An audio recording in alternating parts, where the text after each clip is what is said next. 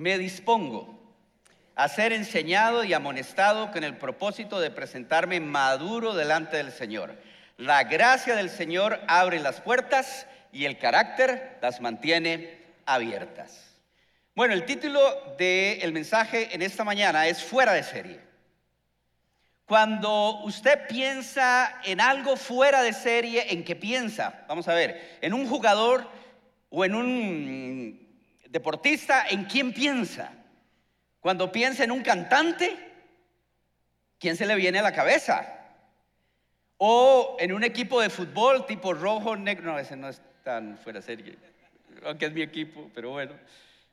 Cuando hablamos de algo fuera de serie, es algo que es excepcional, que es muy particular. No simplemente es bueno o muy bueno o buenísimo, es fuera de serie. Bueno, hace unos días, creo que fue ayer o antier, ustedes me dicen Federer, Federer, ¿verdad? Se retiró fuera de serie, excepcional.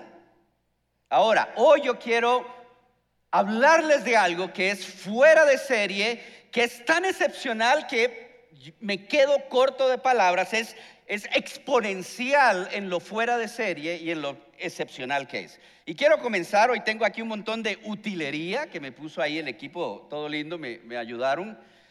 Y quiero enseñarles algo, no se dejen llevar por el tamaño, pero quiero enseñarles algo que es fuera de serie y con esto introducir el tema. Aquí tengo la Biblia escrita más pequeña del mundo.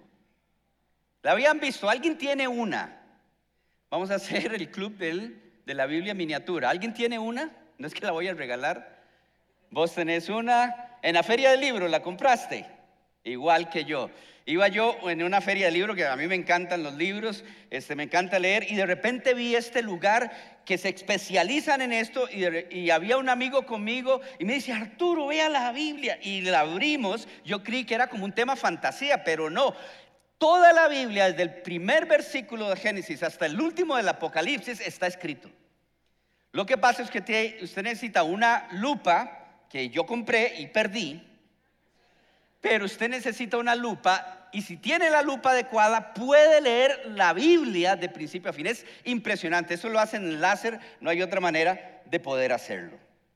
Hoy vamos a hablar de la Biblia. Hoy vamos a hablar de la palabra de Dios a través de este libro. No sé si sabían, pero septiembre es el mes de la Biblia y por eso en Comunidad Paz estamos haciendo un espacio para hablar de la Biblia, para hablar de la palabra de Dios, de este libro que es tan excepcional. Y de hecho, sociedades bíblicas muy amablemente nos, están visitando esta semana y afuera tienen este, unos espacios, pusieron lo que ellos llaman el museo itinerante de la Biblia con Biblias de diferentes clases, muy interesante. Y hay alguien que les puede explicar y también están vendiendo Biblias ahí. Entonces les invito a pasar. Pero bueno, el tema es que estamos dedicando este espacio para pensar en la Biblia porque en Comunidad Paz uno de los valores fundamentales es que somos bíblicos. Y si ustedes siguen con cuidado las predicaciones, por ejemplo, del pastor Alejandro, que es el pastor principal de la iglesia, casi no hay una en la que él nos diga una y otra vez, pero deben conocer las escrituras, pero conozca la palabra de Dios. No se deje llevar simplemente por lo que aprende aquí. Este, usted tiene que sentarse y conocer la palabra del Señor. Ahora, quiero compartir algunos datos interesantes. La Biblia es el libro más leído de la historia. Todos los meses y todos los años puede ser perfectamente el bestseller. No un bestseller, el bestseller. Entre 5 a 6 billones de Biblias se han repartido y vendido en el mundo. Eso es una cifra absolutamente extraordinaria. Cada minuto, entre 50 a 100 Biblias se, venden y se reparten en, eh, en el mundo. O sea, que cuando nosotros terminemos esta celebración, se habrán vendido alrededor de 9 mil Biblias. Y cuando termine este día, alrededor de 150 mil Biblias se habrán vendido. Es una cosa impresionante. No hay un libro o sea, uno no necesita ser cristiano para esto, para entenderlo. No hay un libro que se le parezca a la Biblia en cifras. Es impresionante, es el libro más traducido de la historia. En el 2020 ya se había traducido de manera completa a alrededor de 700 idiomas y porciones de la Biblia a muchos eh, a, muchas cifras más de esto que yo les acabo de mencionar. Es el libro más perseguido de la historia. El famoso francés Voltaire, ateo, en el siglo XVIII dijo, predijo que la Biblia iba a desaparecer en 100 años. Bueno, 50 años después, el que había desaparecido era él. Y ojo con la ironía de la vida, entre comillas, su casa se convirtió en una bodega de Biblias de las sociedades bíblicas de Ginebra. Increíble, ¿verdad? Eso no lo sabían. Es el libro más estudiado y corroborado de la historia. Cuando nosotros tomamos la palabra del Señor, tenemos algo increíble que no se parece a ningún otro libro. Aquí tenemos 1500 años de desarrollo literario. Es impresionante, 40 autores de muy diferentes contextos escribieron esto. No hay un libro que se parezca a esto, es impresionante. Y déjenme terminar con dos o tres datos más, simplemente interesantes. En 1930 se construyó la Biblia más grande del mundo que pesa 496 kilos y hoy en día existe lo que se llama la Nano Bible, que es del tamaño de un grano de azúcar es un chip de silicio recubierto de oro que tiene alrededor de 1.200.000 palabras impresas en hebreo y ahí está la Biblia. Usted la puede leer, si sabe hebreo.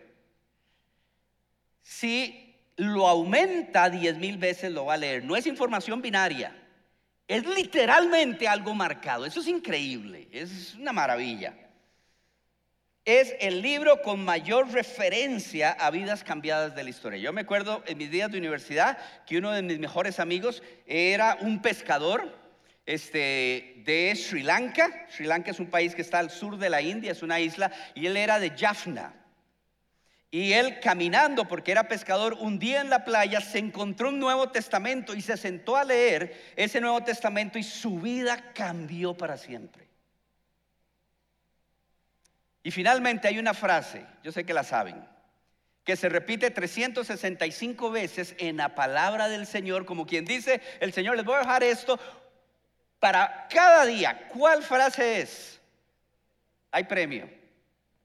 ¿Cuál es? No temas. Qué lindo, ¿verdad?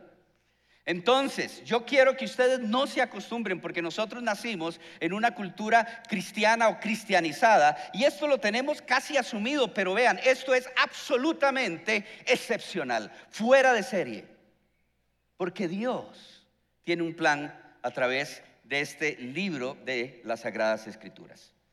Vaya conmigo a 2 Timoteo capítulo 3, versículo 14 al 17. Ese es el texto en el que vamos a reflexionar. Lo puede seguir en pantalla o usted lo puede leer ahí.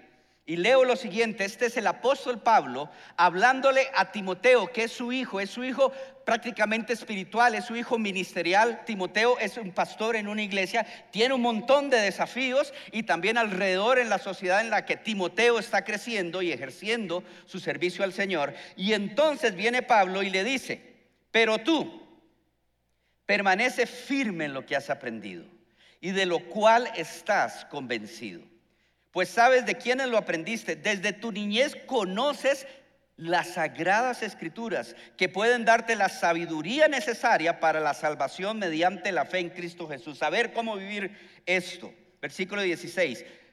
Viene una declaración increíble. Toda la escritura es inspirada por Dios y útil para enseñar, para reprender, para corregir y para instruir en justicia, a fin de que el siervo de Dios, hombre y mujer, esté enteramente capacitado para toda buena obra.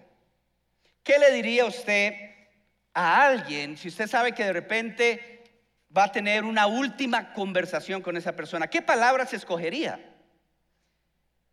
¿Qué WhatsApp le mandaría? ¿Qué audio le dejaría? ¿Qué email le escribiría? ¿Qué carta le haría? Bueno, este es el contexto de lo que nosotros acabamos de leer. Si leemos un poquito más adelante el capítulo 4, que es el último de 2 Timoteo, prácticamente Pablo se está despidiendo y, está diciendo, y lo puede leer, voy a parafrasear un poquito, pero le está diciendo Timoteo, yo ya me voy.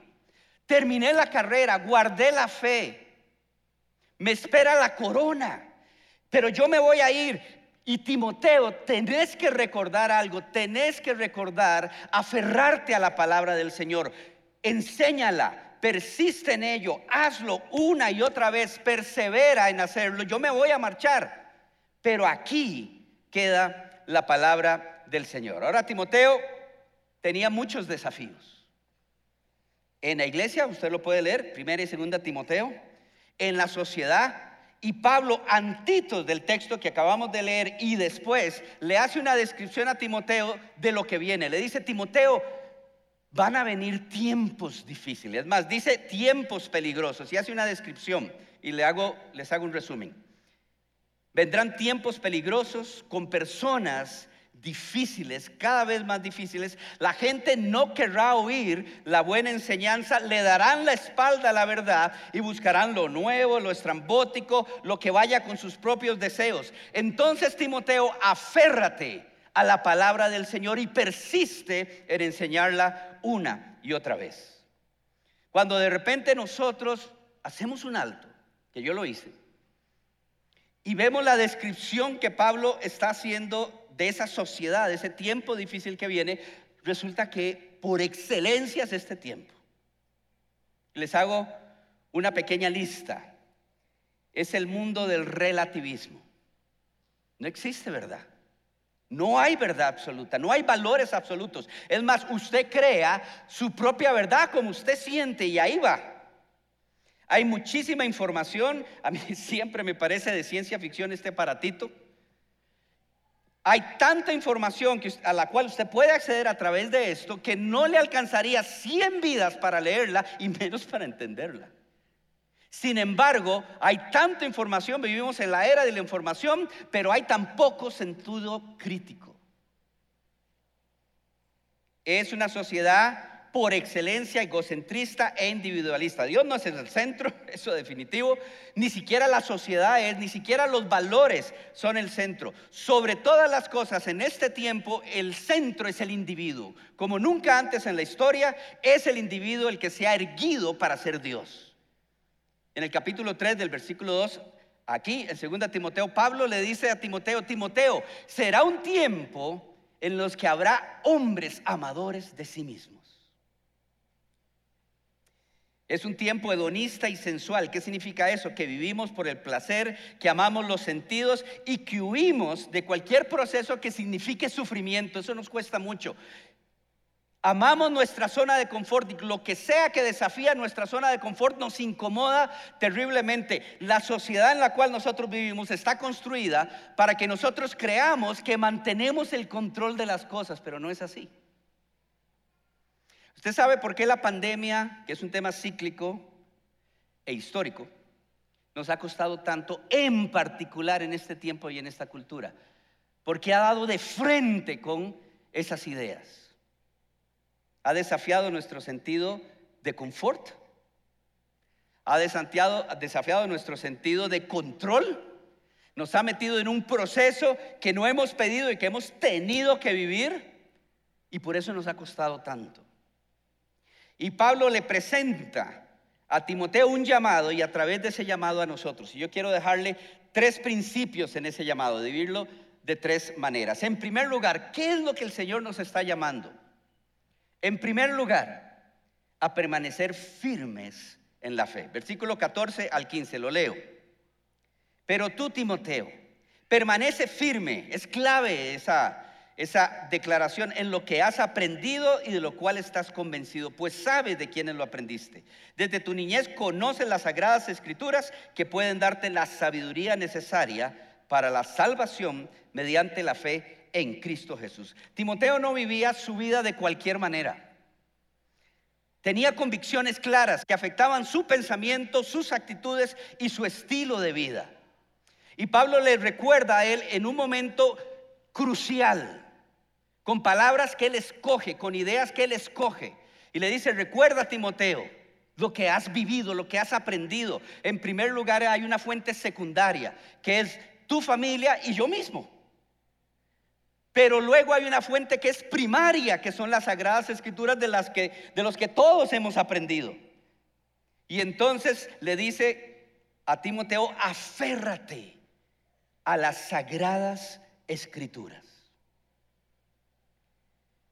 Y viene el versículo 16 y hay una declaración increíble. Toda la escritura es inspirada por Dios. Yo creo que no hay un libro que tenga esta declaración. Esa palabra inspirada literalmente quiere decir soplada. Es como que Dios se acercó a todos ese montón de autores, 40 autores de diferentes contextos, y sopló sobre ellos. No fue que Dios se metió y le agarró la mano y ahora aquí vamos a escribir. No, Él hizo algo muy particular, muy dinámico, y sopló sobre ellos y los inspiró. Y ellos comenzaron a escribir lo que nosotros tenemos hoy. Y para explicar esto tal vez un poquito más, tengo esta idea, que también me ayudó a mí un día. ¿Quiénes han estado aquí pueden rajar? No hay problema. En la Catedral de San Pablo, ahora que pasó lo de la reina, ¿verdad? En la Catedral de San Pablo de Londres, levante la mano. Una, dos, tres, cuatro, cinco. Vamos a hacer el club de los de la Catedral de San Pablo. Nosotros vamos a hacer los guías para que luego usted se apunte a un tour. ¿Quién le gustaría ir a la Catedral de San Pablo? claro, claro. Bueno, el arquitecto de la Catedral de San Pablo fue Sir Christopher Wren. Y la Catedral de San Pablo duró 34 años en construirse. Miles de obreros, miles de trabajadores estuvieron ahí de diferentes contextos, con diferentes posiciones. Durante 252 años, la Catedral de San Pablo fue el edificio más alto de Londres. Pero el arquitecto jamás puso un ladrillo. Lo hicieron miles de trabajadores. Y vea qué interesante, esos trabajadores dejaron su marca ahí. De repente estaba uno de los trabajadores en una de las columnas y dijo, no, aquí va mejor este ladrillo. Y puso el ladrillo y luego puso el cemento y ese cemento quedó con la firma de ese trabajador en particular. Pero si uno entra a la Catedral de San Pablo, le da la vuelta, resulta que todo ese edificio refleja la mente y el corazón del arquitecto. Y eso es. El Señor inspiró las sagradas escrituras, las sopló. Y esto que tenemos aquí reflejan el corazón y la mente de Dios. Yo tengo una Biblia acá que me regaló mi papá cuando yo era un chiquillo, un bebecillo, y me hizo una dedicatoria que describe bastante bien la realidad de este libro tan particular. Se los voy a leer. Primera, este, noviembre, primero, 1984. era un chiquillo. Arturo, Dios existe y Dios ha hablado. Lo más importante que un cristiano debe hacer es conocer lo que Dios ha dicho de sí mismo, lo que Él ve y piensa del hombre, lo que Él ve y piensa del mundo y del universo. Lo que Él ha hecho, está haciendo y hará en todo lo creado. Más aún, nos concierne plegarnos a su pensar y a su modo de actuar. Este libro te revela todo aquello. Léelo, estudialo, apréndelo, medítalo, vívelo. Pues lo que Dios busca son personas que crean totalmente en lo que Él ha dicho y rijan sus vidas en obediencia a esa palabra.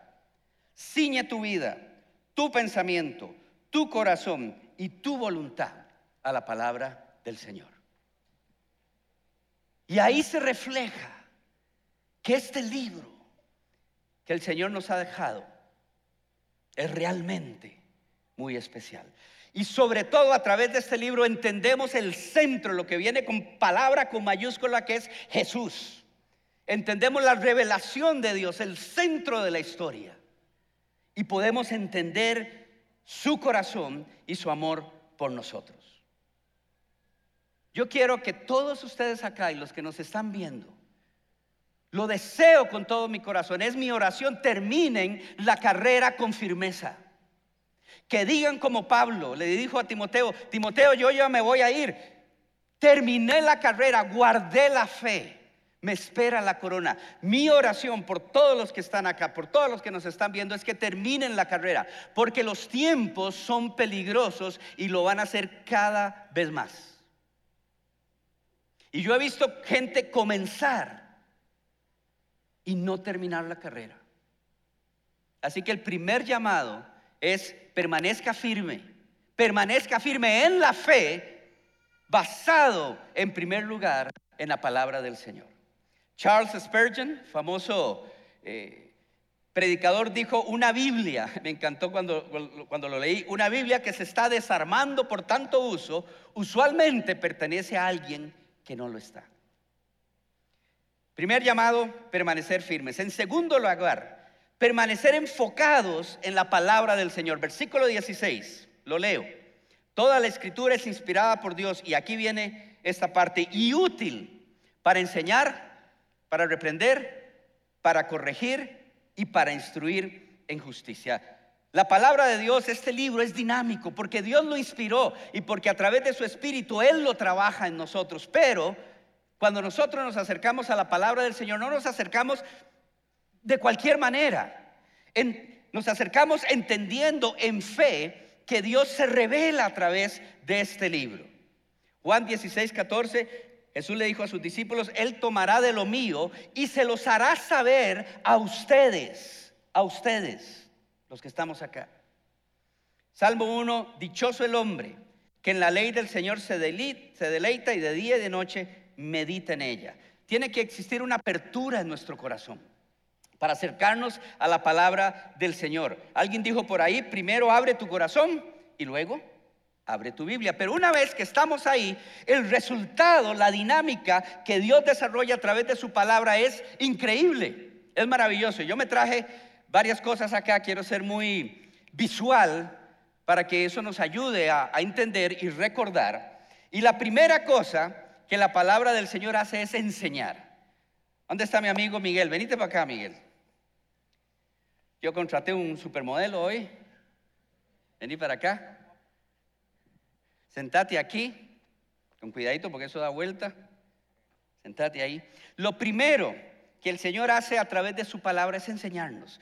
Pero véanlo de esta manera, no no es parte, sí, esto que estamos haciendo hoy, reflexionar juntos en base a la palabra del Señor, pero, pero eso comienza en el cuarto, en un sentido muy personal, donde el Señor a través de su palabra se sienta con nosotros, así como yo estoy con Miguel, y simplemente comienza a enseñarnos. ¿Qué significa eso? Comienza a darnos ideas nuevas, a traer nuevos conceptos a nuestro corazón, nuevos conceptos, nuevas maneras de ver el mundo, de entender la realidad. Mira, Miguel, ¿Vos te acordás aquella situación este, em, en la que viviste, de tu familia? Eh, a través de la palabra quiero darte unas ideas, unos conceptos y lo que ocurre es un diálogo.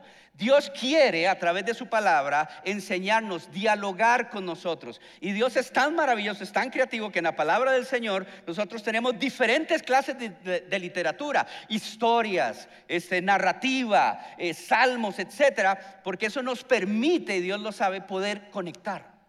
Entonces lo primero es un diálogo. Siéntese todos los días a conversar con el Señor. Y cuando usted lea la palabra, pregúntele, Señor, ¿qué dice esto sobre vos? ¿Qué dice esto, Señor? Sobre el ser humano. ¿Qué dice esto, Señor, sobre la realidad que me rodea? Señor, ¿qué es lo que vos querés decirme a mí? Y recuerde esto que le voy a decir. Alguien dijo por ahí que la Biblia es el único libro que cuando nosotros lo leemos, el autor está presente. Entonces, cuando usted se siente a tener una conversación, simplemente enseñanza, recuerde que el Señor está ahí. Eso es impresionante. Eso no se puede decir realmente de ningún otro libro a ese nivel. Muchas gracias. Miguel estaba un poco asustado y yo le dije, tranquilo, no, tienes que bailar, ni de poesía, ni, ni nada por el estilo. Enseñanza, en primer lugar. En segundo lugar, reprender, dice la palabra. Les cuento una historia. Años atrás estaba yo con mi esposita que estuvo anoche conmigo y ella dijo, sí, es cierto.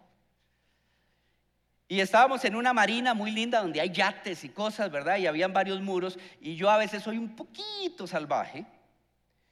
Y me salté un muro porque quería que fuéramos a otro lugar y luego yo estaba abajo del muro y le decía a mi esposa Evelyn, le decía, salta, salta, aquí está el macho alfa que te está esperando, tranquila. Y yo le insistía y ella me decía, no, no, no. Pero salta, salta, hasta que en un momento dado vino sobre mí una reprensión, una convicción de que si ella saltaba, vea, pero fue algo tan claro, fue como un flechazo, fue algo tan claro de que si ella saltaba, algo iba a pasar malo.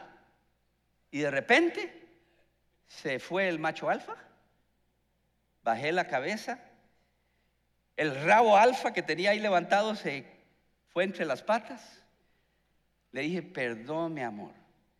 Y yo tuve que dar una vuelta como de un kilómetro para regresar donde ella estaba. Eso hace la palabra del Señor, nos reprende, no saltes el muro, no saltes el muro, cuidado, atención, vuelva a ver, deténgase, toma esto en cuenta y eso nos va ayudando a distinguir entre lo bueno y lo malo y nos va ayudando a evaluar la realidad que nos rodea. En tercer lugar, el Señor nos corrige a través de su palabra. Pónganse de pie todos los que son papás y mamás. Vea qué buen grupo de papás y mamás. Por cierto, por cierto, no se, no se sienten. Lo de, lo de Babies, eh, Casona eh, Kids allí, eh, Babies, está lindísimo. Yo fui a asomarme y yo dije, ay Señor, tengo que predicar, si no me hubiera quedado ahí. Porque está lindísimo. Esto lo van a entender ustedes muy bien. Este, ¿Alguien tiene gemelos acá? Pura curiosidad. ¿Alguien tiene gemelos? Que ahora puedes orar por todos ellos para que también el Señor... ustedes como papás lo saben. Le enseñan le reprenden, pero en un momento dado ya los corrigen, ya, le, una y otra vez, no es por aquí, mi amor, es por este lado. No, no, mi amor, no es por este lado, es aquí en el centro. Y una y otra vez lo hacen hasta que finalmente nos vamos por donde tenemos que irnos, nos corrige y eso comienza de una manera muy práctica a variar y a cambiar nuestra vida. Eso hace el Señor a través de su palabra. Nos corrige ahora. Todavía no se siente. Pregunta para los papás y mamás acá. ¿Verdad que eso les pasó cuando nació su hijo, sus hijos? Usted dijo, bueno, ya, ya nació, ni modo, vamos a tener que entrarle a esto. ¿Verdad que fue así? Fue así, Alejandro. Y se lo, digo, se lo pregunto un pediatra, ¿verdad? Todavía más. Claro que no, aunque alguno tal vez lo pensó. Aquí dicen que sí. Pero al final es una decisión de amor, sí o no. De decir, no, mi amor, no es por aquí, es por acá. Y persistir y persistir en ello. En primer lugar, eso es cuando el Señor nos corrige a través de su palabra, es una decisión y es una proyección del amor del Señor a nuestra vida. Y lo hace a través de su palabra. Pueden sentarse. Y finalmente dice que nos instruye en justicia. Nos dirija a algo. Y aquí yo tengo mis pesas. Yo sé que están un poquito herrumbradas por falta de uso, y yo creo que se nota, ¿verdad? Y, vea, y, y no les miento que tienen polvo, pero yo las he usado, aunque no lo crean. El Señor, pon atención, el Señor, y, yo sé que no puedo llegar hasta tantas, entonces voy a calcularlo muy bien, el Señor nos enseña, el Señor nos reprende el Señor nos corrige y finalmente, como si fuera un entrenador, voy a cambiar de mano, el Señor nos instruye. Yo les cuento que yo sí he usado esto y cuando lo he usado por seis meses, de repente me, asomo al espejo en la mañana y vuelvo a ver y digo yo, qué creación del Señor.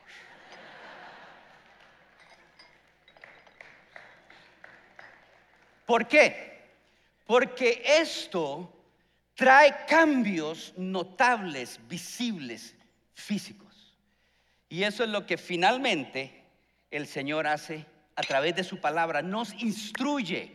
Trabaja Dios en nuestro pensamiento, trabaja en nuestras actitudes, trabaja en nuestras reacciones a la realidad que nos rodea y finalmente nos instruye en justicia. Comienza a cambiar nuestro modo de vivir y nuestro estilo de vida. Lo hace a través de su palabra.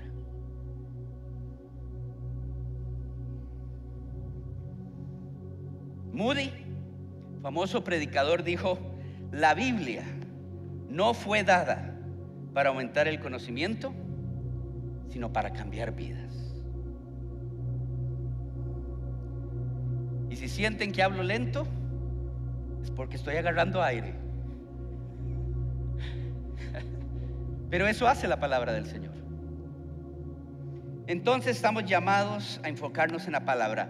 Y versículo 17, el tercer llamado que Pablo le hace a Timoteo y también a nosotros, lo podemos entender de esta manera.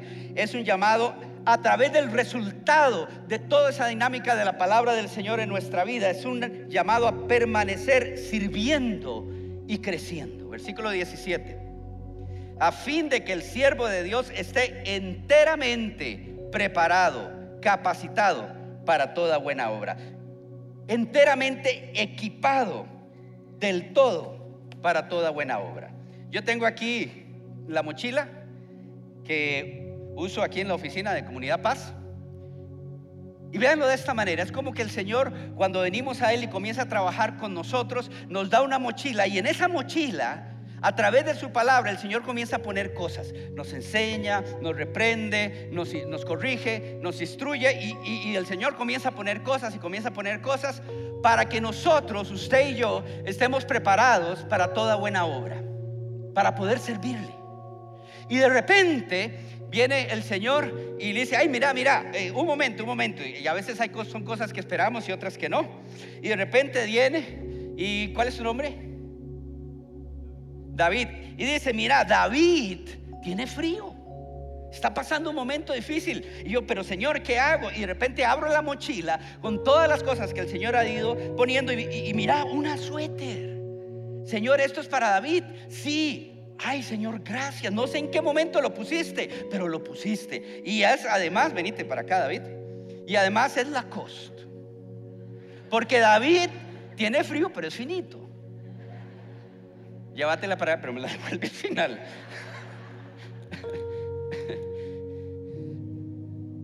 Y usted dice, wow. Y de repente vas caminando, seguís caminando y, el Señor, un momento, mira, hay una cuestión, necesito que, que, que tomes nota y hay un libro que, que expande un poquito eso en base a la palabra del Señor. Ay, Señor, qué bueno.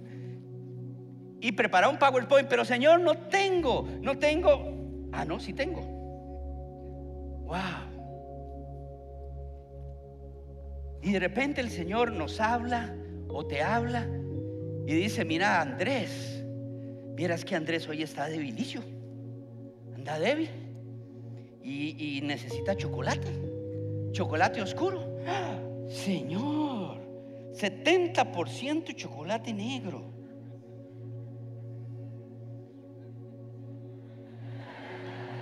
No, ese no me lo tiene que devolver, suyo. Y ojo con esto para terminar. Y de repente el Señor dice, ay, con Alejandro, es que necesito que te sentes con Alejandro. ¿Por qué, Señor? Porque necesita Él compartir. Tener un picnic con Él, hablar. Pero, Señor, ¿cómo? Ah, ah. Abrí la mochila, te dice el Señor. Y uno llega, bueno, voy a abrir la mochila a ver qué es lo que el Señor me puso a través de su palabra. ¡Wow! Un equipo para picnic.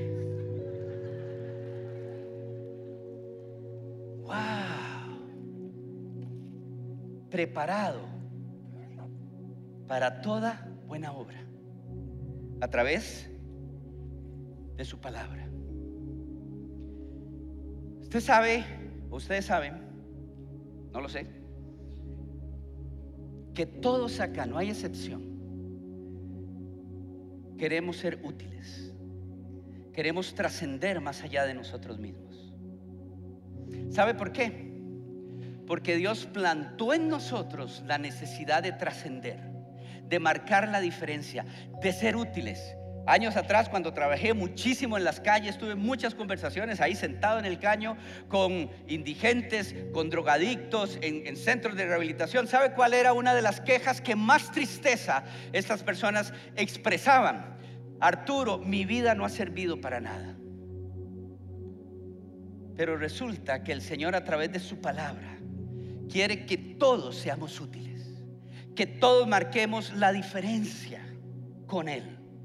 Dice Pablo que somos colaboradores. Es que vea esa palabra, es tan importante, somos colaboradores del Señor en lo que Él está haciendo. Usted y yo, a través de lo que Dios hace a través de su palabra, y voy a cerrar esto porque no quiero que se caigan, marquemos la diferencia. Alguien dijo por ahí, nunca he visto un cristiano útil que no sea un estudiante de la Biblia. Yo quiero animarles a que estudien la palabra del Señor. Una y otra vez Alejandro nos lo dice, ¿sí o no? Una y otra vez.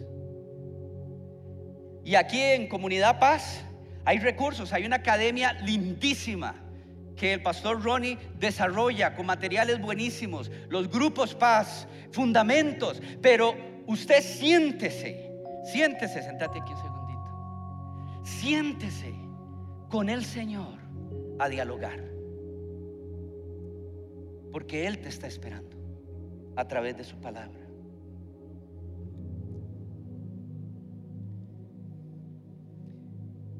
El Señor nos llama a permanecer firmes en la fe. A estar enfocados en su palabra y a permanecer sirviendo y creciendo también como resultado de la dinámica de su palabra. Cierro con esta historia. Billy Graham fue el evangelista realmente que en su trabajo más reconocido del siglo XX. Y Billy Graham, cuando estaba iniciando su ministerio, tuvo una crisis de fe. La historia es muy interesante. Tuvo una crisis de fe porque escuchó un montón de voces que le decían, es que la Biblia esto, es que la Biblia el otro, es que tienes que dudar de esta parte, es que tienes que dudar de esta otra. Y él entró en una crisis de fe. Y comenzó a preguntarle, Señor, ¿es esta tu palabra? Vos te revelás a través de este libro en particular. Es esta tu palabra. Y él entró en una crisis tremenda de fe hasta que un día se arrodilló delante de la presencia del Señor y le dijo, Señor, esta es tu palabra. Por fe yo creo que vos te revelás en ella. Esta es tu palabra. Y de repente él se puso en pie, tuvo paz, tuvo gozo. Y de ahí se fue a Los Ángeles donde tuvo ese primer evento de evangelización para compartir con la gente el Evangelio del Señor. Y ese evento, después de esta crisis de fe, lo catapultó a él internacionalmente. Y en su ministerio se calcula que a través de eventos presenciales de radio y televisión, él llegó a compartir el Evangelio con 2.200 millones de personas. De esos 215 millones en vivo. Yo estuve en una campaña de Billy Graham en Londres y conozco gente de alrededor del mundo que por el ministerio de Billy Graham le dieron su vida al Señor. Dios nos ha dejado su palabra. Sentate con Él. Conversa con Él. Afirma tu fe termina la carrera. Son tiempos peligrosos. Pero Dios es más grande que esos tiempos. Y quiere hablarnos a través de su palabra. Atesorar lo que el Señor nos ha dado.